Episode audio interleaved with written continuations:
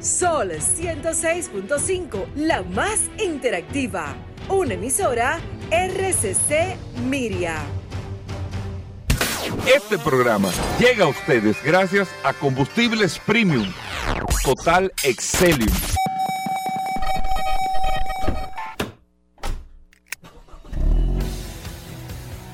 Bienvenidos al programa número uno de movilidad en la República Dominicana. Vehículos en la radio. Bien amigos y bienvenidos a Vehículos en la Radio. Señores, martes. Gracias a todos por estar en sintonía con nosotros compartiendo. Hasta la una de la tarde, siempre después del sol de la mañana. Con todas estas noticias y todas las informaciones de este maravilloso mundo de la movilidad. Vehículos en la radio. Mi nombre es Hugo Vera, es un placer, un honor estar con ustedes aquí en la más interactiva Sol 106.5 para toda la República Dominicana. Recuerden que pueden descargar la aplicación de Sol en su App Store o Google Play, Sol FM, y ahí están compartiendo con nosotros. Y súper orgulloso de pertenecer y estar en esta plataforma de vehículos en la radio por las noticias que vamos a dar ahora y por cómo nosotros hemos venido viendo y presagiando las cosas que van sucediendo dentro de esta industria de la movilidad. Así que no se pierdan ni un segundo la sintonía de este espacio, más que hoy que como cada martes vamos a tener a Roberto Con hablando de mecánica, pero vamos a tener a Carlos Lara hablando de gas en los sistemas de GLP para su vehículo, aparte de Daris Terrero con nosotros y todos los temas, noticias, informaciones que siempre le tenemos a la mano en este espacio, vehículos en la radio. Siempre también el curioso Rodolfo Hernández que estará aquí en este espacio, así que no se lo pueden perder ni un segundito. De inmediato, Paul Mazueta, bienvenido.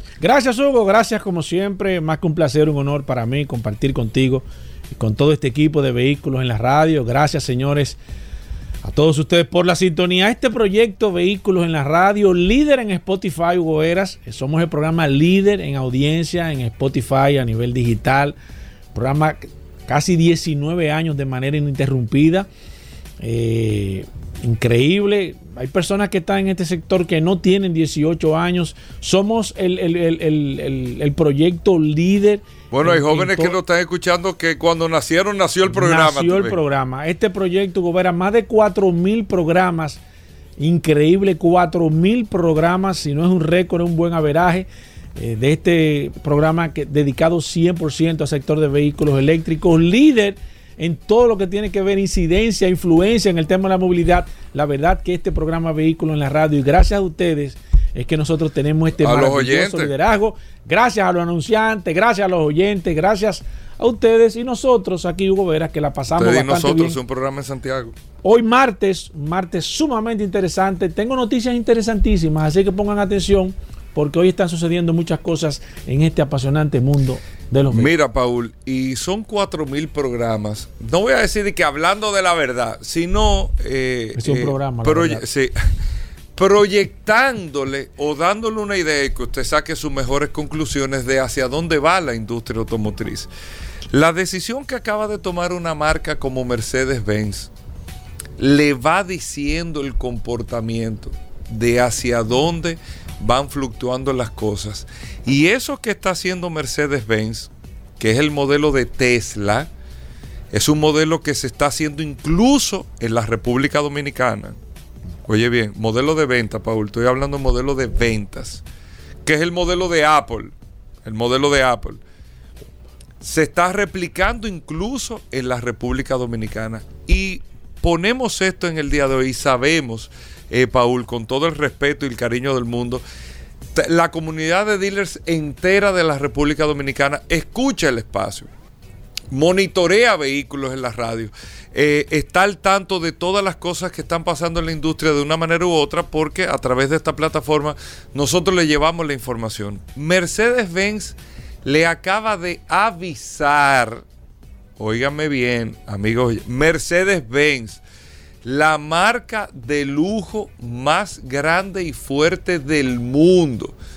Si Toyota para vehículos en general, Mercedes para el mercado premium. Eso es así.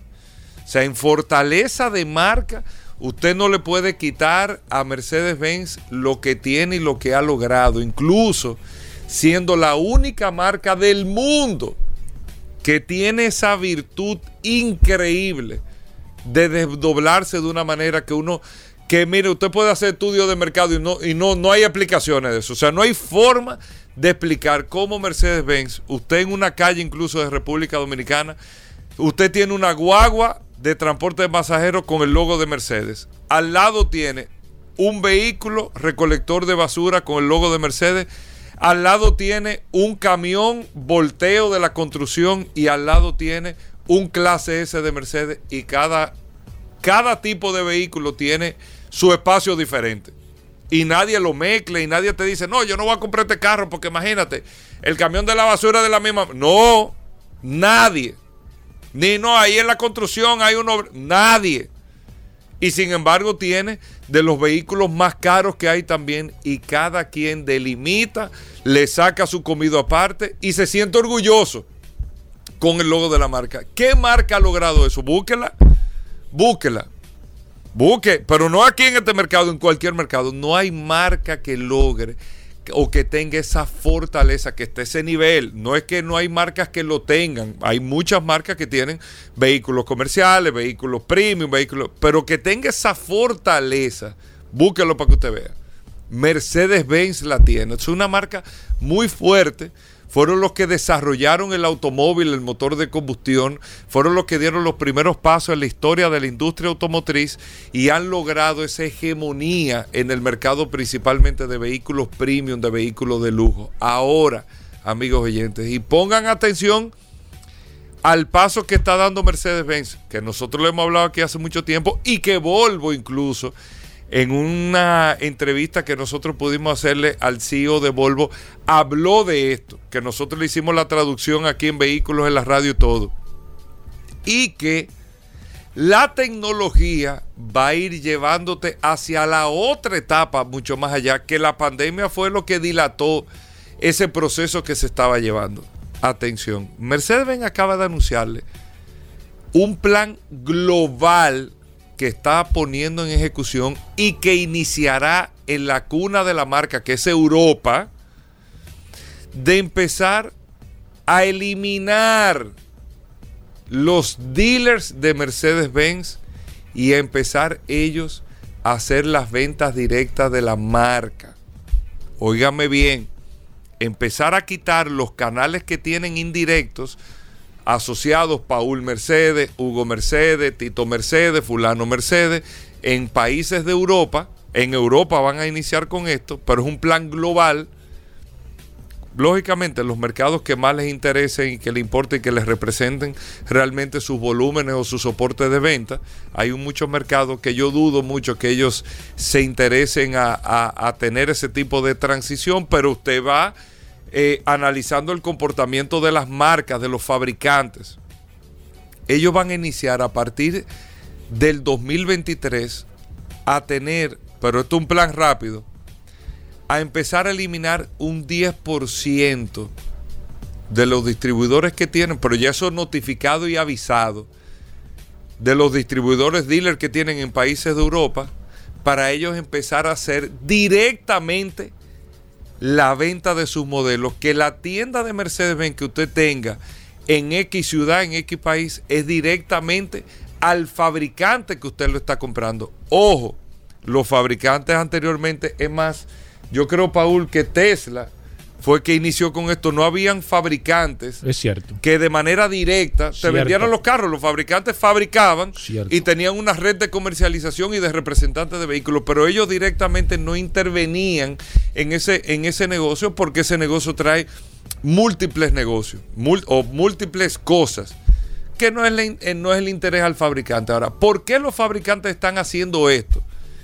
Señores, están buscando ver de qué manera rentabilizan aún más su negocio, por un lado, pero por otro lado, es la transferencia de que haya una experiencia homogénea al momento de que la gente vaya a comprar un vehículo y también una estabilidad en los precios de los vehículos, que no haya mucho margen de rejuego a una decisión de un tercero de decir, ah, vino Paul, yo te lo voy a poner en tal precio, y que se relajen los precios de la marca. Dicho ahí, y eso es lo que va directo. Pero ustedes saben que yo le estoy hablando un 10% para el 2023, pero para el 2025, en dos años más, ellos están proyectando en Europa, en Europa, tener el 80% del control de las ventas que sean de Mercedes-Benz, directo, de Daimler, de la fábrica. Y eliminar así, atención con esto, a los dealers. No porque estamos hablando de eliminarlo por nada malo. No, no, no. No estamos hablando de que los dealers son malos y ellos, no ellos lo dicen así mismo. No es que sea malo, bueno, no. Es que es un tema de su negocio. Y están buscando la manera de cómo van a tener una mejor rentabilidad. Reconocen que es una carga financiera de mucho mayor riesgo, pero al final buscan una estabilización en los precios de sus modelos, un mejor margen de beneficio en cada vehículo que producen y una experiencia lineal, vamos a llamarle así, en cada cliente que adquiere un modelo de Mercedes, que por más entrenamiento que usted le dé un tercero, no es lo mismo que usted trabaje directamente con la fábrica y que usted sea la fábrica, que cuando usted compre en Mercedes San Cristóbal, Baní, Punta Cana, Puerto Plata, es a la fábrica que usted le está comprando directamente, no a un tercero. No es que yo conozco a Chichi, que es el que tiene la marca en tal sitio. No, no, no, no es Chichi. Chichi es el gerente. Pero usted le está comprando bajo los lineamientos de la marca.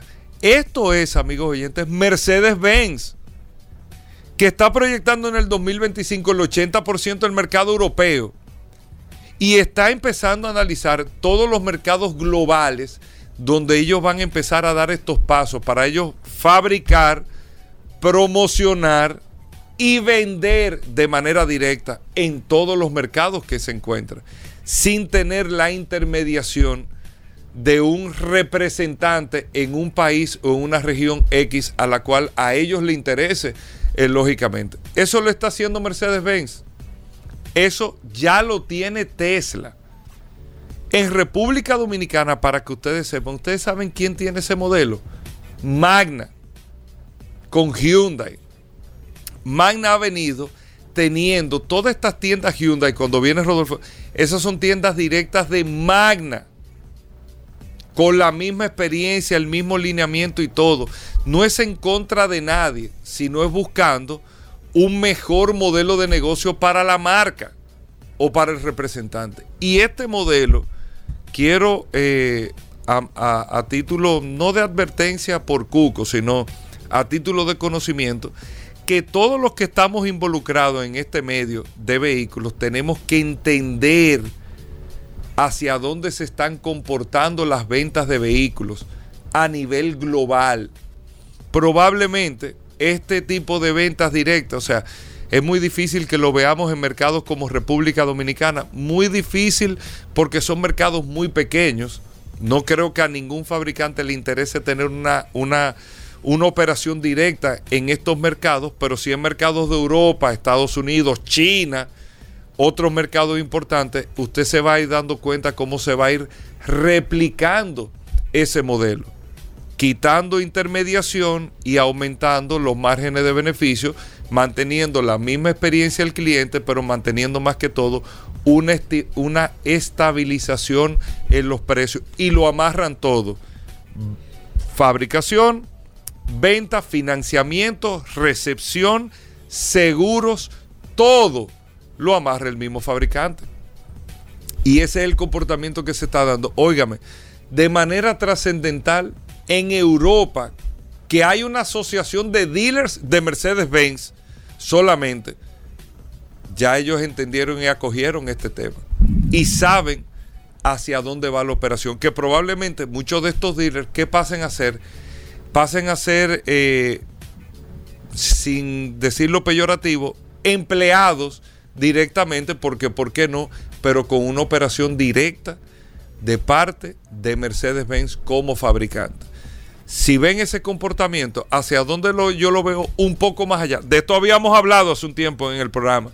Más allá, es que hacia donde van las ventas en los próximos 10, 15 años, a medida que vaya llegando el carro autónomo, a medida de que el auto eléctrico tenga mayor cobertura, a medida de que eh, la gente no tenga que conducir necesariamente los vehículos por los dispositivos electrónicos, es que la venta de vehículos va a desaparecer y va a empezar el servicio de uso de vehículos, pero no de compra de vehículos. No va a ser necesaria la adquisición, la propiedad de un vehículo. Sí va a ser necesario el uso del vehículo, pero no es que yo tengo ni que acogerme a un financiamiento, comprometerme con algo que no estoy usando necesariamente. ¿Por qué yo voy a pagar por un carro estas horas que estoy en el programa si yo no lo estoy usando? Pero el carro me está depreciando, se me está depreciando, estoy pagando seguro, estoy pagando financiamiento y yo no lo estoy usando. No tiene sentido. Tiene sentido yo pagar por un carro cuando lo esté usando. Pero cuando no lo esté usando, no me hace sentido económicamente hablando pagar por ese carro que está ahí abajo, que me está costando parqueo, aparte de todo. Y hacia allá es donde van las cosas y eso es gracias a la tecnología es que se va a ir transfiriendo eso. Anote que se lo estoy diciendo, ¿eh? Anótelo ahí que usted va a pagar por el uso del carro, no por la propiedad del vehículo. Y va a ser un gran negocio como quiera para los fabricantes, como quiera va a ser negocio. Como más, eso puede incitar aún más a tener una mayor rentabilidad en el uso, para que usted eh, eh, tenga eso bien presente. Hacemos una breve pausa, venimos con más informaciones, amigos oyentes, no se nos muevan.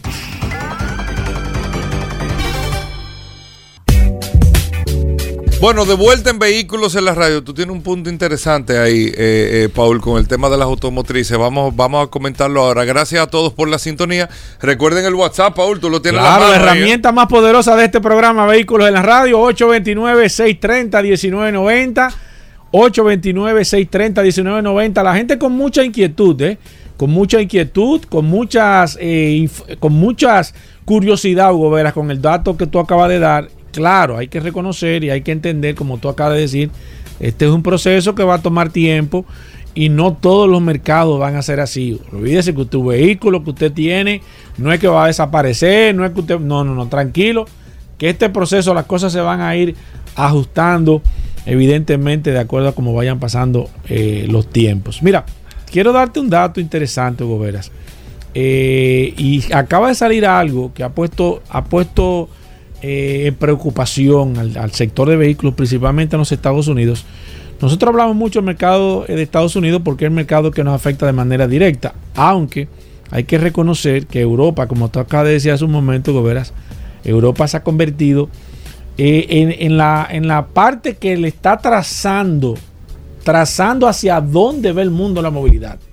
Europa, que fue donde nació el automóvil Goberas, pero se ha convertido en el principal yugo en el principal, eh, eh, quizás el principal escombro o el principal enemigo que pueda tener el automóvil de combustión normal ha sido en Europa, donde se le han comenzado a imponer restricciones drásticas, tanto así que tantas restricciones como el tema del Euro 3, Euro 4, ha hecho ya que el vehículo sea imposible de fabricar a nivel de combustión porque el tema de rendimiento que en los Estados Unidos el presidente anterior, el presidente amigo de Hugo Veras, tumbó ese requerimiento a nivel general y este presidente que, está ahora la restauró a nivel de tema de eficiencia diciendo que es importante que este proceso de transición y por eso yo le digo que los demócratas son pro vehículos eléctricos.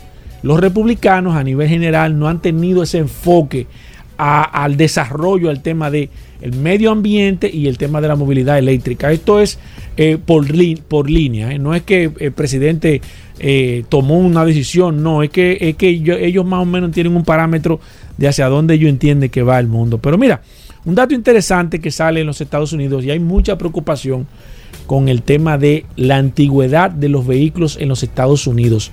El parque vehicular norteamericano se está aventando, se está poniendo viejo algo que está preocupando mucho porque aquí Hugo ha sido el principal precursor hablando de que tenemos un parque vehicular viejo en la República Dominicana, pero en los Estados Unidos ¿Ustedes saben cuánto es el promedio de edad de un vehículo, de un, de un vehículo en los Estados Unidos? Está al día de hoy 12 años. 12 años es el promedio de un vehículo en los Estados Unidos, algo nunca visto. Recuerden que en los Estados Unidos la gente a los dos años, los tres años cambiaba un vehículo, cuatro años. Yo recuerdo que nosotros hablamos aquí de cinco años. Cuando se habló del promedio de vida de cinco años, que era lo que duraba una persona cuando compraba un vehículo nuevo, promedio de cinco años. En los Estados Unidos la gente dice que no, porque eh, yo llevo el carro y cambio y saco uno nuevo. Y cuando sale, señor, había gente que todos los años llevaba su carro y sacaba el nuevo. En los Estados Unidos esa era una conducta normal. Hoy en día, señores, con toda esta situación que ha, tenido el sector eh, automotriz, está en 12 años el promedio de antigüedad de los vehículos en los Estados Unidos, algo que está preocupando porque está creciendo a, o sea, cada año se le suma un año adicional. O sea, estamos hablando de que se entiende que el próximo año, si sigue la situación como va, el año que viene se va a vegetar, va a tener 13 años en promedio el tema de los vehículos y esto ha traído mucha preocupación porque un parque vehicular viejo, ya Hugo lo ha explicado aquí, es un parque vehicular muy contaminante, es un parque vehicular que, es propenso a accidentes. Compromiso eh, financiero, eh, es un parque vehicular que empobrece a la gente. Y esto, señores, en los Estados Unidos, para que ustedes vean cómo las cosas van cambiando, de acuerdo a esta compañía Global Mobility, que ha hecho un estudio bastante interesante, pero no solamente esto, sino, y miren, miren, para, eh, para que ustedes hagan una extrapolación al mercado dominicano, señores. Otro dato que está preocupando mucho es la cantidad de millas que se le están haciendo a los vehículos. Ha aumentado significativamente el porcentaje anual de millaje de vehículos recorridos. Si hablábamos de 15 mil millas, 16 mil millas, hoy estamos hablando por encima de las 20 mil y pico de millas promedio. Y esto está preocupando porque vehículos viejos con mayor cantidad de millaje, lo que va a traer es una serie de repercusiones negativas para el tema de la movilidad. Señores, hace 3, 4, 5 años esta información nunca se pensó que se iba a dar. Y esto está preocupando al parque vehicular de los Estados Unidos, un parque vehicular con muchas situaciones ahora mismo, con muchas preocupaciones, con muchos cambios. Y un parque vehicular, hablar que en los Estados Unidos tiene un parque vehicular en promedio viejo, estamos hablando de una situación bastante grave. Ahora, ¿cuál es la parte positiva? Y ahí la gente dice, bueno, pero y ahí vamos a hablar el tema también de, la revalorización de las empresas. La gente que está metida en tema de inversiones, bolsa de valores. Las empresas que están guisando ahora son las empresas que venden repuestos. Eh, todas esas empresas que venden reflexiones, que venden repuestos, ahora mismo está haciendo un buen negocio porque evidentemente la gente lo que está reparando, la gente no está comprando. Los vehículos, vehículos nuevos, señores, ustedes saben cuánto está el promedio de compra de un vehículo nuevo por encima de los 46 mil dólares. El promedio de precio. El promedio en precio de un vehículo nuevo y usado está rondando casi los 30 mil dólares en promedio. Algo nunca visto en este sector. Señores, y hay que ponerle atención porque cuando vienen estas situaciones vienen grandes cambios. Y esa información que Hugo dio, que se lo, se lo comenté fuera del aire, nosotros hablamos aquí de Estelantis. Carlos Tavares fue muy drástico. Estelantis está recortando en Europa, que es donde comenzó todo. Europa se ha convertido, y así como le dije hace un momento, en, el continente que le está trazando. Quien está impulsando el tema de los vehículos eléctricos no los Estados Unidos. Fíjense cómo están las marcas norteamericanas. ¿Qué pasa con vehículo eléctrico? Eso, es, eso parece como si fuera eh, eh, una, una, una complicación. Sin embargo, en Europa, restricciones y restricciones y aumentando significativamente la cantidad. ¿Cuánto aumentó porcentualmente el tema de los vehículos eléctricos en Europa? Casi un 84% aumentó el mercado de compra de vehículos eléctricos en Europa. En China un 112% aumentó la venta de vehículos eléctricos. Entonces Europa se está convirtiendo, comenzó con las restricciones en la, en, la, en la, parte central de los vehículos de combustión. Comenzó con el Euro 4, Euro 5, Euro 6, este año Euro 7. Señores, ¿ustedes saben cuánto tiene que dar un vehículo promedio de combustión? Más de 70 kilómetros por galón. Algo que ningún vehículo ahora mismo, o muy difícil un vehículo pueda tener una eficiencia de este nivel vehículos que no puedan dar esto, vehículos que no se van a poder fabricar, que no van a poder entrar, no sé, en, en Europa. Entonces, Europa ahora mismo, y ese dato que dio Hugo de restricciones, señores, el mundo está cambiando, las cosas están cambiando. El sector de vehículos a nivel eh, mundial va a cambiar el concepto. Ese tema de... Yo de- creo, de- Paul, perdón, que es uno de los sectores que más cambio va, va a tener el sector de vehículos. es que, es, es que sí, es que... de eh, todas las industrias de que hay. toda la industria, evidentemente, estoy totalmente de acuerdo contigo, Hugo Veras. Y nosotros, y la gente dirá, un dato interesante, ah, no, eso no va a llegar aquí. Hay que poner atención, porque de, de manera independiente, aunque no le llegue, quizá a usted, no le va a llegar, y estoy de acuerdo con Overa, quizá una gran marca, por el tema del volumen, no le va a convenir venir a República Dominicana para vender mil carros, 500 carros, va a decir, no, para mí no es negocio. Ahora, sí le van a, le va- le van a, le van a traer cambios, o sea, le, van, le va, va a venir con situaciones diferentes. O sea, le va a, ex- va a haber una serie de exigencias y de cambios que la, la fabricante se va, se, va, se va a inmiscuir en el negocio. Y para concluir, siempre se lo digo a Hugo Veras, al final, señores, al final, quienes van a dominar el tema de la movilidad son las compañías de tecnología. Tecnología hacia dónde ve el mundo. Todo lo que se necesita y todo lo que está demandando ahora mismo es tema de tecnología. Si las empresas, eh, auto- eh, fabricantes de vehículos quieren realmente permanecer en el mundo de la movilidad, van a tener que aliarse a una empresa de tecnología. Porque evidentemente al momento que los vehículos sean autónomos, va a ser 100% tecnología. Y si usted no tiene un partner, usted no tiene una, una buena alianza con una compañía que maneje tecnología, lamentablemente usted no va a poder seguir fabricando. Así mismo, Paul. Bueno, hacemos una breve pausa. Vamos a hablar de gas. Nuestro amigo Carlos Lara de Autotecnigas Gas. Cuando regresemos, si usted tiene su pregunta de GLP, en un momento aquí en Vehículos en la Radio, no se nos muevan.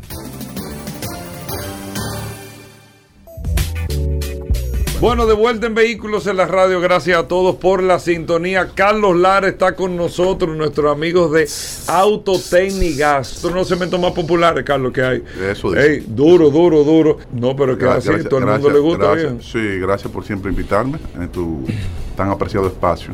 Pero la gente siempre mantiene continuamente un feedback positivo y, y activo. Viejo, todo el mundo activo. Porque, Carlos, más de 200 mil carros con GLP Eh, eh, aquí en República Sí. Dime tú, es una comunidad que nadie le habla. Solo, el único que le habla es Carlos Lara, o sea, a la franca. Sí, no, es cierto, o sea, es cierto. aquí nadie te dice que el sistema de gas hay que darle mantenimiento, que esto, aquello, lo otro, que cómo es que el tanque, que le pusieron esto, que le hice lo otro, que el, el cable esto, cuál es la realidad de los sistemas, saber que, real- ahorro? que no es peligroso. Eso es Carlos Lara, viejo. Carlos Lara nació, óyeme, Nació, creció Óyeme, y se óyeme, desarrolló. Óyeme, a, a mí- óyeme. A mí me dicen que yo tengo que cepillarme con gato los Óyeme, no, cua- cuando Carlos nació, ahí mismo su papá estaba arrancando a, Sí. a poner sistema de gas aquí en este país. Fueron los primeros Así en mismo. República como Dominicana. 20 años. pues, Sí, a sí. No, mando Carlos, saludos, por cierto, te mando claro. saludos, te mando Carlos saludos. nació en el 78, en el 79, 79, y, y ustedes empezaron en el Voy, 78. pa- voy pa' 42 ya. ya. Exacto, eh, somos contemporáneos, somos la misma Paula La única, que- la única diferencia es que a ti te corren sin aceite. el único TBT eh, aquí eh, no. eh, Paul. mira Paul. mira Pa- Carlos pero oye pero tú crees que ya Paul lo anillaron ya completo. cuidado, Oye, no. Él pasó el chequeo de los 100 mil kilómetros. a mí me dicen que Carlos cuando nació el oxígeno fue con un tanque de 50 libras Ponle GLP, que es lo que está aspirando ahora. Que Está bueno este, sí. Mira, bueno, Carlos Lara, nuestro amigo de Autotécnicas. Primero, ¿cómo está la tienda? ¿Dónde están ubicados? Que la gente lo sepa. Sí, ¿Y cuáles siempre, son los servicios como, que ofrecen? Como siempre, estamos en la principal, en la calle Las Avillas número 1, esquina Doctor de Fillón, Los Prados. Estamos en Santiago, en Miraflores, eh, frente ahí a Radio Centro. Eh, tenemos un taller ahí equipado con todo lo power. Y también estamos en la marginal de Higüey, ahí entre Enrique Motor y Multicentro. Ahí están. Son tres tiendas en toda República Tres Este- talleres, decimos Tres talleres. ¿El Correcto. teléfono de ustedes? 809-549-4839, es la central. 809 549-4839. 4839. Ustedes Correcto. son los que distribuyen el sistema Tartarini. Sí. Tartarini, amigo oyente, el sistema italiano, Sí, el primero ya también. Va para 80 años. 80 años Increíble. haciendo sistema. Bueno, mantenimiento de sistema, todo. Sistema, evaluaciones, diagnóstico, instalaciones nuevas, eh, eventualmente mantenimiento periódico, no importa la marca del equipo que usted tenga instalado en su equipo, en su, en su vehículo. Y nosotros siempre los orientamos. Le Exacto. damos la los mejores consejos y le damos la mejor orientación con respecto a... Eh, a- a exactamente. su pues sistema. bueno, pues vamos, amigos oyentes, con el WhatsApp 829 Paul 630 1990 829 630 1990. Usted tiene un vehículo con GLP o quiere instalarle un GLP o tiene una situación, aprovecha ahora que Carlos viene a eso. O si, Carlos es o si tiene cualquier inquietud de índole de seguridad, de índole Sí, de para que mantenimiento. usted se quite cualquier mito cualquier que cualquier tener. tipo de orientación que necesite. Exactamente. Mm. 829 lo hacen en el WhatsApp escribiéndonos 630 1990. Vamos, Paul, eh, con preguntas aquí en este momento. Vamos con el WhatsApp 829-630-1990. Preguntas al gaseoso. Aquí está Carlos Lara, gracias a Autotecnigas. Carlos, mira, Manuel Villamar nos dice una Ford Explorer 2017 XLT. ¿Qué tipo de equipo y cuál sería? el 2017. pre- 2017, exacto. Le- no especifica que es un motor EcoBoost. No, no, no, no, no. Bueno, si no es EcoBoost, normalmente son de 6 cilindros. eh, con el motor 3.5, si no me equivoco. Eh, el sistema de GLP le iría muy bien desde el punto de vista por espacio, rendimiento, capacidad de, de autonomía que pueda tener el tanque. Eh, depende de qué tanto él se mueva. Si tiene un recorrido, digamos, o tiene un presupuesto muy abultado de gasolina, también puede evaluar entonces el caso del GNB. Perfecto. Perfecto, sigo aquí. Me dicen, mira, eh, dice, se le puede instalar un sistema de GLP a una Honda Odyssey. ¿Qué año? ¿Y cómo funciona? 2007. Sí, perfectamente. ¿Y cómo funciona en relación a gasolina eh, en Tú sabes que los motores. Durabilidad al motor. Sí, ahí vamos. En el, ¿Y programa, pre- en el programa anterior, sí. Ok. En- eh, y es una pregunta con fundamento. En el programa anterior me, me hicieron la pregunta de que cuáles vehículos, cuáles marcas Exacto. trabajaban mucho mejor. Exacto, Y sí. entre ellas, y entre ellas la secundé con Honda. Sí. Sí, Honda entre uno de los mejores motores. Tú sabes que el GLP, al igual que el GNB, eh, se beneficia de la alta compresión del motor. Tú sabes que los motores Honda ten- tienden a tener una compresión siempre un poquito más alta, inclusive cuando no son tubos virtualmente. Eh, sí, 9 a 1, 10 a 1. Entonces, mientras más alta la compresión, más corto el recorrido del cilindro y le saca mayor provecho. ¿En serio? Sí, le saca mayor provecho. Por eso es que la gente siempre reporta que no siente ninguna diferencia de potencia y en la aceleración. Vamos a decir torque aceleración del motor. ¿Y hay alguna otra marca así que tú puedas, por ejemplo, que funcione, que tenga esa, esa Toyota. característica como la tiene? Toyota. También. Sí, Toyota Lexus. No, no hay fallo. Toyota y Lexus. Sí, sí, sí. O Toyota Lexus. Bueno, cuando digo Toyota Lexus, porque es la misma casa matriz para, Exacto, para pero, dos ejemplo, mercados para un- diferentes. para un Toyota Corolla funciona igual. Perfecto. Bien. Y el Civi igual. El- Civi, sí, el Civi. Y la, y la línea Acura, ah, eh, de, perdón, Acura de, La de- cura de onda. de Honda, correctamente, sí. En ese caso. Perfecto, seguimos aquí 8 Ah, perdona, discúlpame. Sí, sí, no, Que tranquilo. no le respondí la parte de la durabilidad. Ajá. Recuerda que lo que afecta la durabilidad del motor está vinculado directamente a cómo está la mezcla dentro, dentro de la recámara del cilindro. O sea, cómo se mantiene, qué tan homogénea es la mezcla. O sea, todo debe de ir una cierta parte de aire por cierta parte de combustible. Técnicamente eso se llama mezcla estequiométrica, la puedes buscar en Google. Entonces, el, si mientras tú respetes ese rango y tú no saques de rango de temperatura a la recámara, no hay ningún problema. ¿Cómo tú evitas eso? Manteniendo siempre un mantenimiento periódico eh, de, tu, de, tu, de tu sistema, de tu motor y eventualmente haciendo una instalación apropiada en un taller certificado.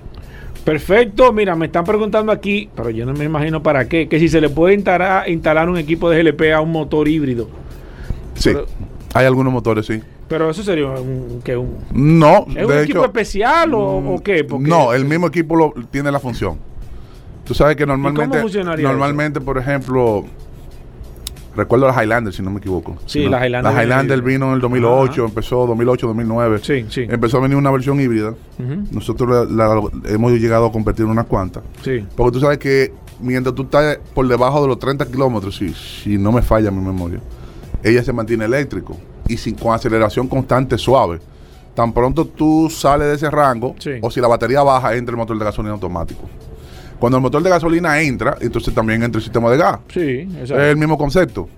Tan pronto el sistema, eh, tan pronto el entra el motor eléctrico, el, el motor se apaga y, Y- y y- eventualmente el sistema de gas para de trabajar también.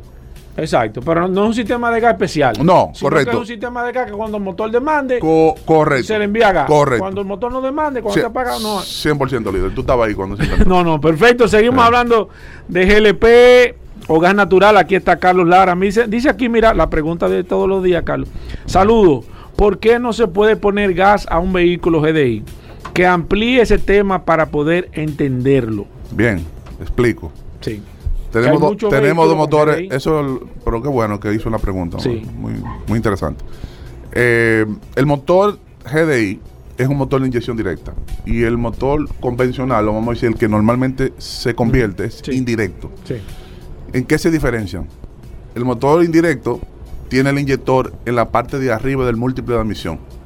Quiere decir que el inyector no está sometido a alta presión ni a alta temperatura dentro de la recámara del cilindro. O sea, lo que hicieron fue, cuando hicieron el diseño, que acortaron la distancia. ¿Con qué objetivo? De que el motor sea más eficiente. Enfocándose en dos, en dos, en dos vertientes principalmente. Bajar las emisiones Exacto. y hacer lo mismo con menos.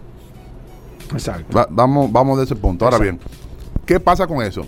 Que cuando tú inyectas 3 milisegundos aquí arriba, en, inyección directa tú estás inyectando 1 milisegundo, 1.7 por, por un tema de milisegundos. espacio, tú tienes menos No, espacio. pero porque en el trayecto hay una pérdida. Cuando el combustible se va mezclando con el múltiple de admisión, entrando con el aire, eh, ella se va, va, va perdiendo efectividad. Mientras más largo es el recorrido, Eficiencia. pierde eficiencia y tú tienes que inyectar más para que llegue la misma cantidad que tú estás esperando que llegue. Siempre hay una pérdida. Exacto. Entonces, con el motor de inyección directa, el inyector está adentro. Es más eficiente, tiene más potencia, con menos combustible. Porque llega directo ahí. Está justo dentro. Está la, está la bujía, está el inyector y está el pistón. Están dentro los tres. Ahora, ¿qué pasa? Eso trabaja, la inyección directa trabaja a 200 bares, son 3.500 libras. El sistema de inyección convencional son 60 libras. Mira, una diferencia de 3.000 a 1. Ok. Ahora bien, el, el sistema de inyección directa, ¿qué es lo que lo hace difícil de convertir? No es que la tecnología no existe.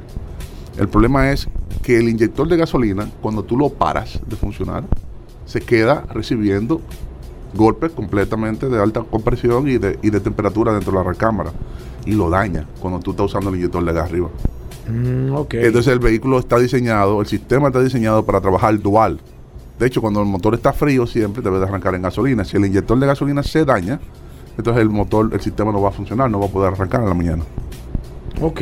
¿Entendiste cuál es el problema? Sí, te entendí. Mientras que el sistema de inyección indirecta, el inyector se instala arriba en paralelo con los inyectores de gasolina y no está sometido a alta temperatura No, y continuamente. hace la misma función. y hace la misma función, eventualmente menos eficiente. Si tú buscas un mismo modelo de un fabricante, para no mencionar marca, de, con el- la misma cilindrada, inclusive a veces le bajan 500 cc y tiene más caballo o igual caballo que el modelo anterior. Porque el motor de inyección directa es más eficiente. Es más eficiente. Claro, Claro. que sí. Seguimos aquí las preguntas a través del WhatsApp. Dice que, mira, aquí hay una pregunta interesante. Y eso que está, mira, me están hablando con el tema de la, de la, de los, de los vehículos que se están incendiando. Que sí, que cuáles podrían ser las, las razones de que se incendie un vehículo. Normalmente, normalmente en el 95% de los casos, te podría decir por experiencia propia, que eso sucede porque el, manipularon el sistema o no está adecuadamente instalado con los sistemas de protección. Porque ahora mismo están Le hablando quitan- de que, te de que- empiezo, te de que- que de manipular y que Sí. los equipos de los de eso No, no, no. va- empecemos, empecemos el, el problema principal. Ponen que el tanque se llena al 100%. Eso lo hemos hablado aquí Sí. indistintamente a lo largo de todo. el- peligroso eso. Claro, los tanques deben de llenarse el 80%. Entonces tú dirás, ¿pero y cómo yo sé que está el 80% si yo estoy rellenando el tanque? Exacto. Si el, si el tanque está instalado por un taller responsable que se apega a las normas internacionales, dígase, la 67R01 europea, que es la que rige esa norma, el sistema debe de estar equipado con el control del 80%, más o menos un 5. O sea, puede llenarse un 80, pararse en un 85 automáticamente como un 75%. Entonces, ese es el primer punto.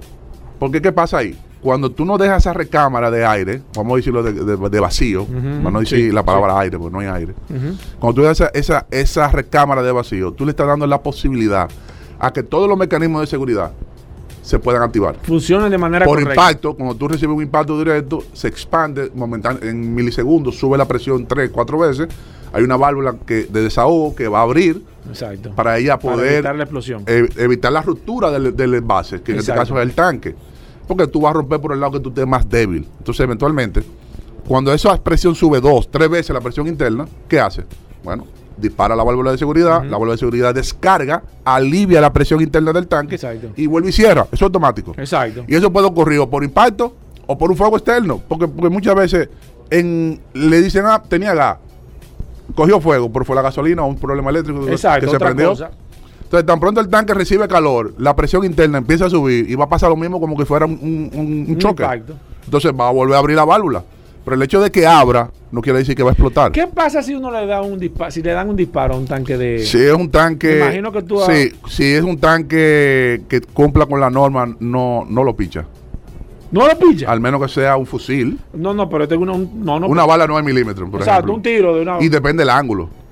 Ok. Igual que, lo- lo- el ángulo, igual que, que, la- que los gorros de protección de la Segunda Guerra Mundial. Exacto. Que si el tiro venía de- de muy, muy recto, Exacto. perforaba el casco. Sí. Pero si él venía con algún ángulo de inclinación, pues entonces Rebotaba. rebotaba. Entonces, se han hecho pruebas, inclusive en Mythbuster, en, en, lo Exacto. buscar en YouTube, Sí. que han cogido. Los cazadores de a- mito. a- los cazadores de mito han tomado tanques de 25 li- de 20 libras de eso de barbecue, de barbacoa, y le han disparado. Y se, tú ves el pinche, pss, pero no, no, no explota. No explota. Eso es película. No, eso es, No, eso, eso es película. Eso, es una, esa es la real Ya movie. tú sabes. Mira, dice aquí si cambian filtro de gas y precio de un Sonata N20. ¿Cómo así? Filtro de Va- gas. Los precios varían, siempre he dicho aquí en el programa, que los precios varían de acuerdo a los modelos, a la marca. Eh, es recomendable que siempre pasen por nuestras instalaciones, que nosotros le vamos a hacer una evaluación gratis y le, le diremos qué cuesta. Puede rondar entre 500, 700, 1000 pesos, depende. Exacto. El momento y la disponibilidad, porque muchas veces lo que aparece en plaza, Sí. cuando uno no tiene los repuestos, pues uno eventualmente tiene que adaptarse a los precios actuales. Última para, pa- para Carlos, di que para, pa- para Pablo. Para Carlos Lara, Carlos. ¿Por qué no se le puede instalar eh, equipo a los vehículos EcoBoss? ¿Es el mismo funcionamiento del GDI? Bueno, no. ¿O no? anexando es lo mismo. Es lo mismo. El mismo concepto. Ok. O sea, el GDI, el EcoBoost, eh, uno de Ford y otro de, de- de Hyundai. Ok, pero, el, pero, Pero el concepto es el mismo. el concepto es igual. sí, de hecho, eh, quien empezó con eso fue Mitsubishi, que fracasó al principio. Sí. Ellos empezaron en, En conclusión, en el ¿no año, en el año o no se 2001. puede? 2002. ¿O es más costoso el no, equipo? el equipo es más costoso. eh, no todos los motores se pueden convertir. Hay algunos modelos que sí, con códigos específicos de computadora. Pero tomando en cuenta que el ahorro aún se pudiera convertir y el equipo siendo aún más costoso, el ahorro sería un 20 un 10% todavía menos por encima del, del otro sistema. Ajá. ¿Por qué? Por la sencilla razón de que lo que explicaba que el inyector está dentro de la recámara del cilindro y cuando tú lo paras de funcionar, se reseca y se daña, se destruye. Exacto. Entonces, con los sistemas de inyección directa, indirecta que se han podido hacer las conversiones, cada cierto tiempo hay un pulso de gasolina Exacto. Para mantener. para mantenerlo lubricado, porque lo que lo mantiene lubricado y evitando que el inyector se dañe Exacto. es eventualmente la inyección. Entonces, por eso se hace un cálculo aproximado de que hay un 10% del consumo total que tú tengas GLP en gasolina. Perfecto. Perfecto. ¿Quedó claro? O sea, por cada 10 galones, por cada 10 galones Exacto. de GLP, tú vas a ganar un, galón, un, galón, un galón de gasolina, o punto 8 de gasolina. Bueno, ahí está, Carlos. No tenemos más tiempo, Paul. Eh, a, a los Claro, se quedaron los- algunas preguntas pendientes. Las vamos a contestar a través del 829-630-1990. Carlos, que te llamen a tu celular directo. 809-899-6747. 809-899-6747, el celular directo de Que ya Carlos. eso es de conocimiento público. Sí, claro, como tiene que ser. Carlos, gracias. Hacemos una pausa, no se muevan. Bien, y de vuelta en Vehículos en la Radio, gracias a todos por la sintonía. Daris Terrero con nosotros, la ley 6317. Daris Terrero siempre nos trae un artículo, una información sobre la ley y es un servicio que se hace para que todos podamos conocer este nuevo marco legal para el tránsito y la movilidad, la, ley 6317 de tránsito, transporte y movilidad. Daris Terrero está aquí con nosotros, vamos a ver qué tenemos en el día de hoy. Gracias Hugo, gracias Paul, agradecer siempre la extraordinaria oportunidad que nos brindan de llegar a toda la audiencia de vehículos en la radio, por acá por la más interactiva Sol 106.5 y este segmento que hemos denominado Dari Terrero hablando sobre la ley 6317, esta norma que rige la movilidad, que rige el tránsito y que rige eh, el transporte terrestre y la seguridad vial en la República Dominicana. Hoy yo quiero abordar un tema que está muy vinculado a lo que está ocurriendo en República Dominicana y que debe ser un tema de discusión con relación a, lo que se está viviendo mundialmente con el tema de la contaminación ambiental, eh, el tema de la conversión de los vehículos en República Dominicana, que es una realidad.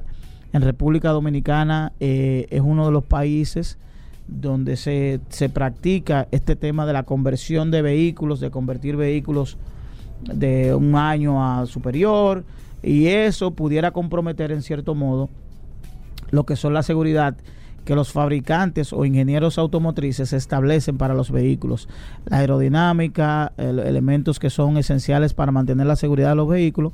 No soy tan experto en el tema, pero sí sabe, se, sabe aquí que es muy frecuente ese tema de la modificación de vehículos en República Dominicana, porque no necesariamente debe ser un vehículo de alta gama o no debe ser el término que debemos retener un vehículo simplemente porque sea un vehículo de alta gama sino porque son vehículos de alta velocidad y tenemos una problemática en el país de que vehículos de alta velocidad están llevando esa velocidad a vías públicas estando prohibido. Es decir, no importa que usted tenga un vehículo de alta velocidad, usted debe saber en qué momento usted va a asumir ciertas velocidades y no va a ser en una zona urbana como la Lincoln o como la avenida Winston Churchill. Sobre todo, el artículo 191 de la ley dice que todos los conductores que transiten en las vías públicas con vehículos desprovistos de sistema de escape o en estado defectuoso o modificado, cuya emisión contaminante exceda los niveles permitidos por las normas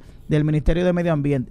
Hay que tener en cuenta ahí que aunque hay una norma del Ministerio de Medio Ambiente, lamentablemente la autoridad no tiene la herramienta necesaria para determinar cuál es el nivel o cuál es, eh, cuál, es, cuál, es, cuál es la violación de la norma porque no hay un recurso, eh, una herramienta que pueda determinar. Pero hay algunos elementos en el que a simple observación usted se da cuenta de que la moflería, para hablar en un término más llano, o el sistema de emisión ha sido alterado o modificado y esto constituye una violación a la ley 63 al artículo 191, que conlleva, oigan, que lleva un salario mínimo de multa. Un salario mínimo, reducción de puntos en la licencia y en el caso de que la persona sea reincidente, la multa puede aumentar de 2 a 5 salarios mínimos. Ahí no habla de retención. Ahí no habla de retención y a veces eh, uno pudiera como estar eh, siendo abogado del diablo, porque por un lado uno habla de sancionar a aquellos que emiten carrera, pero por otro lado se pudiera escuchar como que nosotros defendemos que no se retienen los vehículos. Nosotros no defendemos ni atacamos. Nosotros lo que vamos en procura de la aplicación de la norma. ¿Por qué? Porque si nosotros permitimos un uso irracional de la norma, un uso abusivo de la norma, nosotros estamos contribuyendo a que esa norma sea desacreditada. ¿Por qué? Porque nosotros vivimos en un Estado social democrático y de derecho. Y cuando un ciudadano se sienta afectado por la aplicación irregular de una norma, va a ir a los tribunales competentes para tales fines. Puede ir al Tribunal Constitucional si hay una violación constitucional o puede ir al Tribunal Superior Administrativo donde se dirimen los conflictos entre la autoridad y, y los particulares. Entonces, cuando tengamos sentencias que desautoricen a la autoridad, entonces ahí va a venir más descrédito para la autoridad. Por tanto, es importante que la autoridad entienda que la manera de ganar respeto es con la aplicación justa y correcta de la norma. Entonces, si no hay un elemento que determine la retención de un vehículo partiendo de todo lo que envuelve la retención de un vehículo en República Dominicana, hay que tener mucho cuidado. Mucho cuidado porque eso se puede convertir en un problema de descrédito para la autoridad. Y fíjense ustedes lo que pasó con el tema del vehículo amarillo, donde la autoridad hizo una negociación de manera irregular, una negociación que no debió hacerla porque en violaciones no se negocia, sino que se hace la aplicación justa de la ley. Entonces, una negociación de que tú me entregas el vehículo, no te menciono y listo. No es así. Entonces, vamos a aplicar la ley. Entonces, con relación a este tema, que son los elementos a los cuales hago referencia de este artículo, del artículo 191 de emisión contaminantes, porque es el artículo que la autoridad mencionó referente a la retención de los 28 vehículos, de que violaron el artículo 191 referente a la emisión contaminante y la conversión de los vehículos. Dice que el proceso de conversión de vehículos a otro tipo de combustible, de combustible es decir, otro tema, en la República Dominicana, probablemente de la región, somos los países que mayor utilizamos el tema del GLP, que es una conversión de un, de un combustible eh, de un combustible normal a otro combustible distinto. Es decir, de, de, cambiar el sistema de combustión del vehículo. Entonces, ese sistema de combustión, de usted cambiar de, de gasolina a gas, debe estar autorizado por el Intran para que luego no nos sorprendamos cuando llegue un momento y lo fiscalicen y vean que su vehículo tiene una emisión de gas, porque es muy frecuente, señores, aquí ver que los vehículos andan con una estufa rodante. Que usted cruce. ¿Y qué pasó? Y, es un bajo a gas que no se aguanta, producto de que la instalación de ese sistema de gas no se hizo bajo los estándares que establece eh, eh, el Intran, que debe tener también a esas empresas que son distribuidoras de sistemas de gas en República Dominicana deben estar autorizadas e inspeccionadas por el Intran. ¿Por qué? Porque aquí cualquiera debajo de un árbol se coloca a, a instalar sistemas de gas que ponen en riesgo la vida de no solo del conductor, sino la vida de todo el que circula en las vías de República Dominicana. Por tanto, eh, reiteramos, la emisión contaminante, el artículo 191, conlleva multas que pudiera ser de una la multa de un salario mínimo. En caso de reincidencia, eh, subiría de 2 a 5 salarios mínimos y sobre todo la reducción de, puntos de las licencias, que ya el reglamento de puntos de las licencias ya está aprobado y que en cualquier momento los que obtengan licencia eh, nueva o hagan renovaciones van a tener los puntos un acumulado de puntos y que poco a poco esos puntos, a medida que usted vaya infringiendo la ley, van a ir siendo reducidos y eso puede generar la suspensión de su licencia a la hora de usted concluir todos sus puntos por violaciones a la ley 6317. Nos vemos en la próxima. Bueno, gracias Dari Terrero. Miren, para más información, usted no escribe el WhatsApp 829-630-1990, 829-630-1990. Nosotros le pasamos la pregunta a Darío directamente a las redes sociales de Dari Terrero. Ahí usted lo puede hacer. ¿De acuerdo? Venimos de inmediato.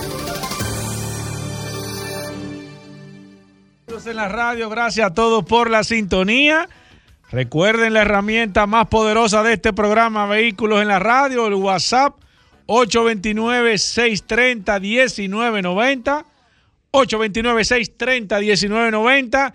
Si usted tiene preguntas de mecánica, usted puede comenzar de manera inmediata a través del WhatsApp y si lo quiere hacer a través de la línea telefónica aquí en la cabina al 809-540-165. Maestro Roberto Kahn, bienvenido a este segmento, el segmento más longevo de este programa Vehículos en la Radio. Maestro. Gracias, como todos los martes, aquí para poder eh, ayudar a todo el que tenga una inquietud en, el tema de, sus autos. Eh, recordarle que estamos aquí gracias a Injector Clinic en la avenida San Martín 300 con nuestro teléfono el 829-342-5821, donde tenemos WhatsApp para que puedan, podamos interactuar y así podamos agendarle su cita si la necesita. Vamos a hablar de mecánica. Aquí está el maestro Roberto Kahn. Eh, eh, eh, Roberto, me hicieron una pregunta hace un momento. ¿Es cierto que, un vehículo con, bueno, se la hemos hecho a Carlos Lara, pero queremos, queremos ver cuál es tu impresión en, esta, en este caso? El tema de los equipos de GLP y gas natural, ¿afectan la vida útil de un motor? No, mira, esa es una, un, un tema que tiene 15, 20 años que ya estamos hablando sobre eso. Y te diría que no, yo todavía no he visto un motor que el GLP lo haya dañado. O sea que no, que es una leyenda No, urbana. Por, por el contrario, oye, cuando me ha tocado mirar un motor, eh, abrir un motor que, que- que- que está usando GLP, es una diferencia radical, es una cosa limpia. ¿Tú crees que, que es nuevo el motor? Perfecto, vamos con preguntas eh, a través del WhatsApp 829-630-1990 eh, de mecánica. Aquí está disponible el maestro Roberto Kahn. Eh, mira, José nos está preguntando, buenas, pregúntamele al maestro Roberto Kahn, ¿cuál motor es mejor, el de una Kia o Hyundai? ¿El GDI o el Dodge? No Maestro. entendí. Tú sabes que los motores Kia vienen con GDI Bueno, o el sistema Lo- Dodge, que es lo- el sistema lo- eh, los. GDI eh, tienen, se, sabe que hay problemas, hay un recall de esos motores. eh, cualquier motor va a ser mejor que ese. Si ya no es de los modificados de fábrica. ¿Cuánto se va en una reparación de un motor de estos, Roberto, a, a nivel general así? No tengo- Abuelo de pájaro. No tengo Bueno, por la tu experiencia. idea, pero qué sé 50, yo. 60, 30, Eh, 100, no, no, 200. Súbele, súbele, qué sé yo. O sea, estamos hablando que muchas personas no... El, el- el- el tema no es reparación y, y aquí se habla mucho de anillar. O sea, aquí cogen un motor, lo desarman, lo lavan y le ponen la junta nueva y anilla. Eso no es reparar un motor. ¿Y qué es reparar un motor? Para mí es reparar un motor y llevarlo a condición de cero horas. Ok, por- o sea, de- de- cero- detállame eso. Cero desgaste en el tema pistones cilindro. Ok, eso se llama encamisado. Si es encamisado o es rimado con pistones más grandes. Ok. ¿Qué tú recomiendas, encamisar o rimar? Depende del caso. Hay, hay, hay casos que se, que se riman, hay casos que se encamisan. Ok. ¿Tú entiendes? O sea, Si hay- se pueden hacer las dos cosas, ¿cuál tú recomiendas? eh, rimar, rimar. rimar. Ok. ¿Cuál es el otro componente que hay que tener en cuenta al momento No, de... eh, mira, Es eh, que babi, cigüeñal, cuando- bomba cuando- de aceite. ¿Tú, tú, tú cambias bomba de Sí, aceite, Roberto? claro, bomba de aceite, cambio, si es posible, toda la distribución, cambio... Cadena de distribución, cadena piñones de distribución. piñones, eh, Bueno, una reparación full. Bueno, es una reconstrucción de motor. Tú no dejas nada usado ahí. Sí, si está en buenas condiciones. No voy a cambiar bielas si están buenas. ¿Tú entiendes? No voy a cambiar cigüeñal si está bueno. Pero sí voy a cambiar todos los babis, voy a cambiar, voy a hacer un ajuste de cero, de nuevo. ¿A los cuántos kilómetros después de reparar un motor tú recomiendas hacer el, el primer cambio de aceite? Eh, 5 mil. A 5 mil kilómetros.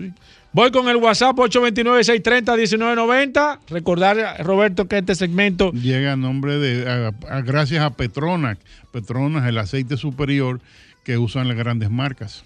Aquí está Wilman Espinosa que dice, mi Toyota RAV4 se me apagó y me presenta un mensaje en la pantalla indicando que el funcionamiento del sistema eléctrico es incorrecto. Dice Wilman, ¿qué puede estar pasando, maestro Khan? ¿Qué carro es? Una RAV4. Una RAV4. Bueno, hay que ver eh, si hay problema con la batería, si se aterrizó algún cable. eh, esto hay que verlo en, en el carro, no es una cosa genérica que yo le pueda decir. Hay que aquí. chequearlo, hay que echarle un Hay que mirarlo y que, y que le ande, no venga a ser que, que un cortocircuito le, le coja fuego. Sigo aquí, aquí está Víctor Cedeño que dice, hola maestro Com, tengo un Sonata eh, Y20 y me está y está llegando a los 70 mil kilómetros. Óyeme, pero qué dichoso ese hombre. De nuevo, Óyeme. No me ha dado problema, eh, pero cualquier cosa que, eh, que debo estar pendiente para cambiarle. 60 mil Ah, kilómetros. Víctor no- Cedeño, tu amigo, no ten es- cuidado.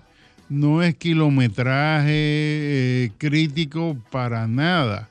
O sea, 60 mil kilómetros, eh, eh, no sé exactamente qué motor es, pero si tiene correa de distribución, es el momento de empezar a pensar en, la- cambiar correa de distribución, eh, cambiarle su aceite, su filtro, eh, hay que ver las bujías si nunca se las han cambiado. eh, hay que ver la transmisión, en qué condiciones están, pero es, un, es un mantenimiento normal de 60 mil kilómetros. Sigo aquí, aquí está Francisco Santana que dice, hola maestro, excelente participación. Eh, recientemente Gracias. compré un carrito viejo, eh, le cambié el aceite al motor, pero quedó igual de sucio. Cuando le eché se puso eh, completamente eh, negro. Claro. ¿Tengo que limpiar el interior del motor? Sí. ¿O tengo que echar algún aditivo para ayudarlo? Eh, lo primero que tiene que hacer ese, ese, ese, ese carro viejito, como él le llama, parece que no le daban mantenimiento. Entonces va a tener que hacer eh, varios cambios de aceite eh, antes de, de- de los 5.000 kilómetros. Y si es posible eh, un flush de lo que se le echan al aceite, no lo que se sustituye en el aceite, no, de lo que se le echan al aceite para poder empezar a, a limpiar ese motor. Y con mucho cuidado de que no se le tape el chupador en el cárter. Casemiro nos preguntó la semana pasada, maestro, esta pregunta y usted me, me- me dijo que le preguntara algo que él no entendió. Dice, le pregunté la semana pasada al maestro Com, las pantallas eh, de mi carro están limpias eh, y no están tintadas, pero mi vehículo alumbra muy poco de noche. ¿Qué me recomienda para que alumbre mucho? ¿Cambiar los bombillos, ponerle LED, ponerle xenón o qué puedo hacer porque mi vehículo alumbre lo mejor posible en la noche? Es una Kia Sportage 2018. Tú me mandaste a decirle que si tenía el vídeo de frente eh, tintado y él me, me dijo que, que, que estaba pasando. Le, le expliqué, entonces, ¿qué puede hacer en, en este caso? Pero él tiene el vídeo del frente tintado. No, no lo tiene tintado, Roberto. Bueno, entonces, eh, mira, yo les recomiendo eh, el tema de, de sustituir los bombillos de fábrica por bombillos genéricos, LED o de o, xenón. Viene en el, en el tema de que eh, esos bombillos vienen genéricos y entonces en los, ah, los vendedores de esos bombillos no tienen la base exacta. Entonces cuando montan los bombillos no quedan en foco y no le sacan ningún beneficio. Si él consigue bombillos de calidad que tengan la base específica de su, Eso es el zócalo. de su zócalo, exacto, eh, eh, el, Pero- que, el que debe tener y que dé en foco, sí le saca ventaja, si no, no. Perfecto, voy con esta. Luis Manuel dice, buenas tardes, eh, maestro Cam. Cada qué tiempo hay que eh, hacerle una limpieza al trote de un motor GDI. Mira, eso va a depender mucho de lo que esté soplando el motor. Si el motor está en perfectas condiciones, que no esté soplando por los respiraderos eh, aceite y que el aceite que tenga sea el que lleva, que no tenga el coeficiente de evaporación muy alto, eh, en cada mantenimiento se puede hacer. Si el motor eh, está bajo de compresión y está soplando por todas partes, lo va a tener que hacer antes. Perfecto, déjame ver. gracias a ti, Francisco. Aquí está David que dice, hola, me gustaría saber si el maestro Roberto Kahn puede servir de perito mecánico para tema de la justicia. Tengo una demanda a un taller de mecánica y necesito otra, otra opinión con relación a un trabajo realizado. Maestro, usted ha servido de perito en varias situaciones Sí, eh, eh, de la justicia, hecho. aparentemente. Pero depende del caso. Si él quiere que me llame por la tarde, podemos conversar sobre el tema, a ver si le puedo servir. Perfecto. ¿Cómo se puede poner esa persona y cualquier otra persona, maestro, que quiera comunicarse con usted? 829-342-5821. Ahí estamos las órdenes. 88. 829-342-5821. Gracias, Roberto. Vamos a hacer una pausa. Todavía queda contenido en este programa Vehículos en la Radio. No se muevan de ahí. Bueno, señores, todo el mundo lo ha estado esperando el vehículo en la radio. ¿El Pues, qué, yo te- más, yo voy Aquí a todos, todos los segmentos le No, esperan. no, no, no, no. Yo voy a, Todos yo voy a hablar claro. Yo soy un fan de este ¿de segmento. quién? Yo, Hugo, un no, fan de este no, segmento. Pero no, pero por Dios. Digo, del Pero segmento cuando Por Rodolfo Dios. Por hace Dios. la curiosidad de materia de ¿Cuándo historia. ha Que sido me eso? gusta que me cuente una Dos historia. veces ha sido eso. Que me gusta que me cuenten la historia, Atiende, esto, lo atiende. otro. Yo estoy viendo lo que él está chequeando. para que... No, no, no Pero es que todos los días tienen que ir día flojo y día bueno, porque Ah, es así. bueno. la vida, pasamos- la- si la vida todo es un éxtasis, tú te mueres. Tiene que haber así? un equilibrio. ¿Cómo así? Bueno, Claro. aquí está el hombre de Magna Gasco y Magna Oriental. Solo oportunidades los viernes, solo oportunidades. Bueno. Pero lo más esperado de vehículos en la radio, solo curiosidades. Rodolfo, Ay, Dios bienvenido. mío, ay, Dios mío. Saludando como siempre a todos los malo. radioescuchas de Vehículos en la Radio.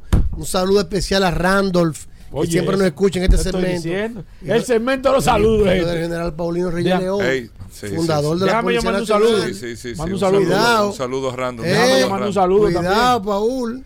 Mira, Cuidado. una cosa, Rodolfo, antes de que tú hables eh, de Magna Oriental, y Ma- bueno, los inventarios que tenemos, ya está, terminando el mes de mayo. ¿Qué ha Decirle a llegado? todos nuestros redes de escucha que ya hemos estado separando. Por ejemplo, las venues se acabaron. Ya están todas prevendidas, se vendieron. Las venues doble tono también se fueron las venues doble tono. Se fueron los Saxen también. Estamos ahora separando los vehículos que vamos a estar recibiendo a final de julio. Que vamos a estar recibiendo Tucson S, Tucson Full, Santa Fe, la Model Entry. Tenemos también chasis de Cantus Full de 32.995. Tenemos los chasis también de la Cantus Lux semi-full de tres filas de asiento. Y tenemos para entrega inmediata el camión Hyundai H100 en cama de 10 pies. También lo tenemos en chasis. Y también te lo podemos vender con el furgón con las medidas de tu preferencia. Nosotros hacemos el servicio completo. Si tienes un camión usado, también te lo recibimos. Si tiene una deuda en el banco, la saldamos. Con la diferencia, aplicamos el inicial y si te sobra, te lo devolvemos en efectivo. Tenemos también la Hyundai Staria de 12 pasajeros, automáticas, mecánicas y de carga. Es decir, que está en el sector turismo, sector para mover sus pasajeros, para mover su carga, tenemos la Hyundai Staria 2022, perdón, para entrega inmediata. Recuerda que Mana tiene su casa en la zona oriental, en el showroom de autos clasificados, con una amplia exhibición de los BMW, de los Hyundai y de los Mini. En BMW tenemos muchas unidades para entrega inmediata, las X5 25D diésel de dos filas y tres filas. Tenemos también la X5 en package, tenemos también la X3, tenemos X4. Es decir, que en BMW tenemos varios modelos, tenemos también la X5 híbrida y también en Mini tenemos la X, la, el modelo All Ford de cuatro puertas híbrido. Si usted anda buscando un Hyundai, un Mini, un BMW, no dé más vuelta, compre con nosotros. Viene aquí ahora la feria BHD, que la tenemos celebrando muy pronto con la mejor tasa del mercado y donde usted va a pagar su primera ¿Cuándo va a cuota ser la julio. feria del VHD? Ahora, tentativamente, es a, a final del mes que viene. Ya se estará celebrando esta feria del 23 al 25. Aproximadamente son las fechas, no la tengo exacta, pero según tenemos entendido, es eh, a final de la, del 23 al 27 de, de junio estaremos celebrando Fleximóvil VHD con nosotros con la mejor tasa del mercado. Si no puede cruzar para aquel lado, tenemos aquí nuestra tienda en Managasco de Vallatos Clasificados también. Ahí hay un taller autorizado para el mantenimiento preventivo y una exhibición de la marca Hyundai. Llámenos 809 224 2002 809 224 2002 y nosotros lo vamos a redireccionar a la sucursal que más le convenga. Recuerde, Hyundai, BMW y Mini tienen un nuevo sinónimo. Magna Oriental y Magna Gascue by Autos Clasificados. Síganos en las redes, arroba Magna Oriental, arroba Autos Clasificados y nuestro WhatsApp, el WhatsApp maduro de Vehículos en la Radio, 809 No, pero- 224 2002 809 224 Bueno. 2002 Despídelo, Hugo. Bueno. Hugo, despídelo. Solo Este curiosidades, muy amigo bueno. Despídelo, radio. Hugo. Solo curiosidades. Hugo, despídelo. No, espérate, la gente lo está esperando, eh, Paul. Mira lo que dijo ayer. tú sabes Hugo. que Vamos a ver. cuál es un elemento en el vehículo Mire, que uno usa todos los días Oye, el carro entero. no Espérate, espérate. Dime. Oye, Dime otra vez. oye, oye, qué pregunta, Hugo. Oye, ¿qué tú utilizas en el carro todos los días? todo. no El aire. El radio, el No, aire. no necesariamente, espérate. ¿El ¿Qué? ¿Qué el aire. elemento obligatorio tú usas en el vehículo No, todos el los días? aire. en el 99.999% de ¿Esto la qué? ¿Esta es ocasión pumpita caliente? ¿Pumpita caliente? Di que pregunte, ¿qué tú utilizas en el No, carro? porque es una no curiosidad. No, es una que- curiosidad No. Eso no es una Porque porque tú no utilizas el aire todos los días No. Eso Claro. no es una curiosidad. No Pero yo te voy a decir. tú lo apagas Pero eso no es una Ahora tú curiosidad. no vas el carro todos los días, el, el- el cristal todos los días. Tú Yo no, te digo. Tú no mueves los retrovisores todos los días. Yo te es más, tú ni siquiera cambias el radio todos los días. Pero Yo te aire digo sí. que, yo te digo ¿Cuál? que. El La aire. llave, viejo. No, aparte de la llave. 99.9. Hugo, Cambia eso. La bocina del carro. Hugo. Ay, Dios. Pero- Rodolfo. Rodolfo. Te Espérate. estoy Rodolfo, diciendo. Rodolfo, Llévate de mí, Hugo, Rodolfo. que nunca te he mentido. Rodolfo. Te, llévate de mí. No, Cuando no, no, hay pero tema. vamos a orientarlo, vamos a cuando no hay tema, tú tienes Rodolfo, que. eso, eso no es así. No. papá. No es así. No, no es así. Hugo. La bocina. Una comidita, ¿quieres? No, Ey, no, no, no, Hugo, no apueste. No apueste, Hugo. Oye, no lo que te apueste. voy a- No apueste, Hugo. Oye lo que te voy a decir, Rodolfo. Oye lo que te voy a decir. No, no, pero lo que, porque tú lo estás diciendo sobre un concepto. Oye bien. Yo estoy Rodolfo. diciéndote que. La bocina, ¿tú sabes qué es la bocina? Claro. La bocina, aunque no se ve así, es un elemento de seguridad Claro. preventiva en un vehículo. Claro, que no debería utilizarse todo el día, pero en este país se utiliza todo No, el día. no, no. Es algo no, que ustedes deberían dar pero la norma de no, conducción. No, nosotros lo hemos dicho aquí. La bocina es un elemento de seguridad preventivo. Preventivo. Y no se usa, o no debe de usarse. No debería, pero en el Lo que pasa es que aquí lo 99.999%. usamos para aviso, para saludo, para, para alerta, para todo. Y no es para Perfecto. eso la bocina. Pero Yo no sé. la no sé. curiosidad, ¿de dónde viene la historia de la bocina? ¿Cómo no Ah, ya, eso no es sé, cosa. No, porque tengo que Espérate. con el No, pero tú hiciste una, una pregunta vamos a hacer un mal, paréntesis. mal No, planteada. No, claro que no. Vamos a hacer paréntesis. Tú te, oye, Ah, yo- si abrimos la línea, bueno, Espérate. hay problema con la No, línea. Paul, eh, Rodolfo, la bocina, pero déjalo claro, hecho, no se debe de usar. No todo se debería usar por aquí, la ley 6317 está. está pero no claro. se debería usar por el indebido. 99.99% Pero eso de no, nosotros. eso no quiere decir que eso esté bien. ¿Por qué Pero que cuando aquí no te estamos, metes. es que, pero que, que aquí no, No, estamos pero- hablando bien o mal. pero Eso no es- yo te estoy diciendo que en el 99.95% de los días se usa la bocina. Yo estoy en el medio. Pero Mira, está bien. La suerte, escúchame, la suerte que. Yo no sé por qué cuando tú te metes a camionero y tú ves una mujer, tú tienes que tocarle un sí. No, no, no. Yo no sé No, por qué eso. relajando. ¿Y por qué los camiones, no mira. ¿y por No. qué los camiones tienen como una musiquita? Pa, pa, Sí, pa, pa, pa, sí, no, porque con co- tú le tienes que dar. con- Oye, pero. Ah, eso no es la sí. bocina que para- No, ellos le tiran, no, eh. No, es tirándole tú. Pa, pa, pa, pa, pa, pa, pa. No, ese eres tú, Hugo, Perdón, pero. perdón. No, no, no. Per- no, per- pero no es de que la cucaracha. Eh, pero- no es de que fu, fu, fu, fu, esa no, porque esa viene. La Es bocina, cuando tú oyes esos toques, eso está No, predeterminado. no, no, pero eso es que la cucaracha y cosas. Eso Oye, sí. le tiran, pa, pa, Pero cuando pa, tú ves pa, un pa, camión pa, con pa, pa. corneta, eso es, eso es con tú Pero lo que pasa mano. es. Eso es a base de mano. Te estoy sí. diciendo. Hay Que tipos que no, son especialistas. Que no. Ah, Pero bueno. acá, Ey, ¿cómo está tú pero me estás diciendo a mí que no? bien. Vamos a Si un es la almuerzo. cucaracha. Vamos a otro almuerzo. Cuando tú oyes la bocina que dice pa, pa, pa, pa, Vamos a No, otro tú es- dices que es el tipo que le da. es el tipo, es el tipo. venga Es el chofer que le da. Sí, sí, el chofer. Vamos a otro almuerzo. Es que el chofer. Es el chofer que Sí, le da. Vamos a otro almuerzo. Vayamos, Hay vamos a tipos que llamar son especialistas dando Vamos tono llamar con, la, con la trompeta como si fuera música. Vamos a llamar al Balbú ahora Sí. mismo. ¿A quién? Al Balbú. No, bien. ven Oye, Hugo. perdón, Hugo, perdón, pero- perdón, perdón. Hugo, pero deja esto aquí perdón. mismo. Paul, Llega el Balbú. Paul, tú te has montado un cabezote. Claro que Porque sí. tú manejabas camiones, pero No, no, yo andaba en cabezote. cabezote. Yo me montaba en cabezote y accionaba la ¿tú no bocina. te en la acuerdas que cabezote. nosotros rifamos Lo que aquí? pasa es que el Paul, que también, espérate. porque pasa que, No me- que Jarlita, no tú no sabes que es una ¿Tú no te- costumbre. Hugo, ¿tú no te acuerdas que nosotros rifamos aquí un- un- una vuelta de un camión? Un Sí, sí. ¿Cómo, ¿Cómo tú me dices a mí Tú que no sí? sabes que es costumbre de los verdaderos bikers como nosotros. No. Ten que cuidado, cuando vamos en carretera, cuidado, que pasamos un camión, No yo le hago permita- señas. No permita eso, Hugo. Yo Que siempre le toque hago la así, bocina. Y el camión me hace mi, mi coro. Hugo, no le- no- pa, pa, pa, Hugo, no pa, pa, permita- pa. no permita que me llamen así. Ok, pero perdón. Tú, tú apoyado esto de que resistencia y ahora No, de no, que, no, no. de que todas esas No, yo cosas. estoy contigo, Paul, pero hay que decir lo siguiente. Hay unos toques de bocina del camión No. que no es correcto. El cabezote es el tipo que lo hace la bocina.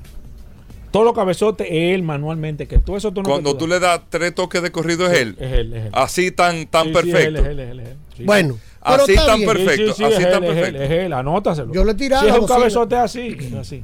Le dan todo Oye, como si tú crees pero que tú qué crees- barbaridad, Pero ven acá, hermano. Pero yo quisiera. Paul, hay secuencias de no, bocina. no, bien. no, eso cuando no, cuando son cabezotes no, cuando el cabezote es él que lo hace.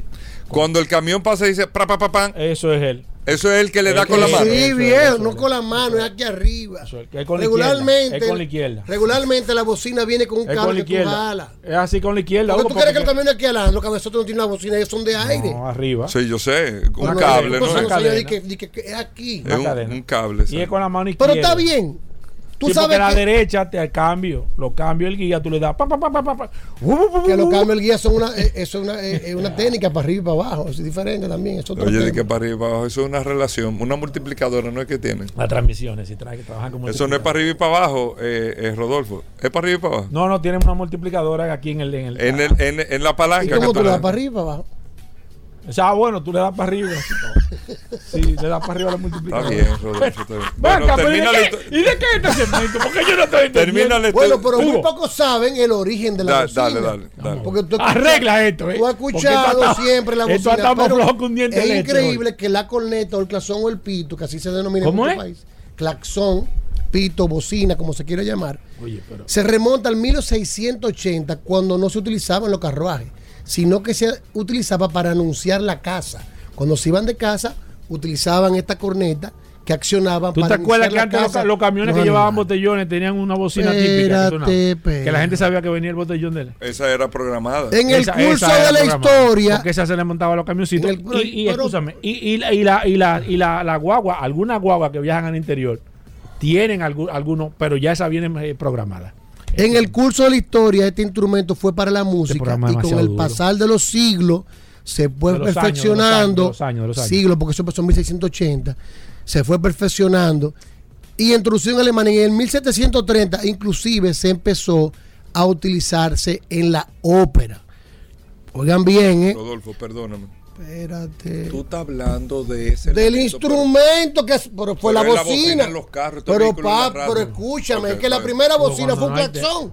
Oh. La primera bocina fue un Cuando no claxon. hay tema. que se utilizó ese instrumento en la casa, después como instrumento musical y después se introdujo en la ópera. Vamos a llegar porque yo soy el curioso. Se introdujo. Hugo, Hugo, Yo soy el, yo soy el curioso. no, no hay tema, no se pueden forzar las cosas, señor. Sigue, Tú Rodolfo. sabes que cuando aparecieron los carruajes, ¿no es verdad? Cuando se, se aparecieron los, carruajes, surgieron varias ideas que se plasmaron en una curiosa ley en el Reino Unido que se conoció como Locomotives Act. Oye bien.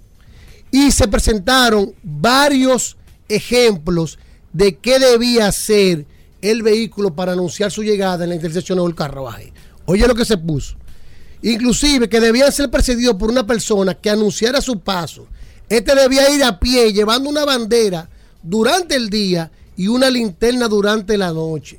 Es decir, que cuando venía el, el- el carro, andaba una gente a pie adelante para Oh. anunciar. Ah, ah, tú no sabías eso. Eso está interesante. Tú no sabías eso. Esas fueron de las primeras ideas que se dieron. Bueno, ¿cómo vamos a hacer que este carro se anuncie? Una persona debía ir a pie Oye, eso. anunciando el carro Caminando y en la noche con una linterna. Ay, mi madrecita. Oye bien. Bueno. Pero surgieron otras ideas. En el otro lado del globo, específicamente en Massachusetts, un legislador propuso que los automóviles debían estar equipados con una campana que debía sonar con cada revolución de la rueda. Eso fue otra idea plasmada. Y otro sugirió que el conductor debería disparar una luz de bengala a modo de advertir a los conductores de vehículos que se aproximaran por caballo. ¿Qué te Oigan eso, oigan El eso. humo del carruaje. Eso es historia. Ay, Dios mío. Eso es historia. Porque eso es historia. Hugo, este segmento. Pero eso se volvió inútil con el pasar del tiempo porque los automóviles ganaban más velocidad y era necesario otro método más eficaz. Entonces, ¿qué pasó? Que a finales del siglo XIX, lo que se utilizaba el claxón en los tiempos anteriores, se empezó a utilizar en los vehículos. Este claxón, que era un aparato que se utilizaba en la música, fue en la bicicleta en la primero que ópera, se empezó a utilizar en los carruajes Tú que eres enciclopedia. y en los No, vehículos. no, no. Y en el año 1914, el inventor alemán Robert Bosch patenta la primera bocina eléctrica, la cual salió al mercado en el 1921. ¿Cuál fue el primer vehículo que utilizó? Perdón, espérate, que Pero estamos ¿cuál hablando. fue el primer vehículo? Ah, pero vamos a hablar de vehi- estamos hablando de Ah, bocina. ya hasta qué hora este espérate. En el otro lado del mundo Ah, soy la que no se había presentado otra bocina similar en el 1908 Ay, Dios mío. a cargo del inventor e ingeniero Esto sí Miller está- Reeses esto sí- Hutchinson, Esto sí está largo. que empezó a implementarse en los vehículos de General Motors. El primer vehículo fue fabricado por General Motors con una bocina en el 1960, No, no, no. 1908. No dice ahí qué modelo. ¿no? Tú estás leyendo. Mil no, ah, no, pues sígueme preguntando, ¿quiere el color también? Vamos con el almuerzo con el color. ¿A qué Eh, te digo el color? No, yo no puedo, yo no puedo. Yo- Es decir, que en el 1908 se utiliza la primera bocina eléctrica en los vehículos seguro fabricados fue- por fue- General ¿Fue Motors. General Motors? General Motors. 1900. Qué raro que no fue. Ah, Ford. bueno. Hugo, Hugo, le están dando la mesa. ¿Tú te das cuenta de eso? Lo que pasa es que es historia que estoy hablando, que aquí se habla mucho de carro, Pero nadie se sabe. quedó ahí el tema. Ya. ¿Quiere más? Hoy tú quieres más. Pues van a ser las tres. ¿Tú quieres? Oye, Hugo, entonces quedó. El primer vehículo con bocina. No, no se sabe. Fue General Mira, Motors. No, lo No, que pero tú no sabías era que la bocina que tuve en el primer carruaje. Está bien, pero esto es vehículo en la radio. Mira, O sea, el primer vehículo fue en 1908 General Con la Motors. primera No, bocina ser eléctrica. modelo. ¿Qué modelo fue? No dice ahí. Bueno, también. Bueno, Pero es que ya. Dale, Rodolfo, Señores, bien. si no lo sabías, cuando Bueno. toques la bocina de tu vehículo, que la tocas el 99.9% de las ocasiones, no que. De no debería tomarla, de- de- de- no debería tocarla, pero ya tú sabes de dónde viene bocina, el claxón, que es un instrumento musical que se utilizó por primera vez Vete para anunciar la y- casa y de di animales. claxon para que tú veas. Te van a bucear. ¿Qué es lo que Gracias, Rodolfo. ¿Tu teléfono? dice? Hugo. 809-224-2002. 809-224-2002. ¿Cuál fue la curiosidad, Hugo? Yo, yo no entendí. Demasiado duro. No, que la primera bocina fue en 1908. Es- Eso fue, eso Ah. fue. Sí, Eso bueno. fue. Ahí está. Demasiado Rodolfo. dura esta curiosidad. Gracias, señores. Nos Oh, vemos hasta mañana. Combustibles Premium Total Excelium. Presentó.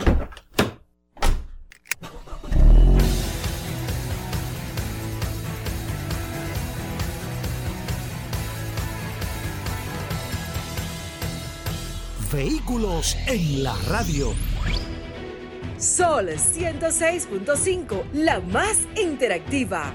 Una emisora RCC Miria.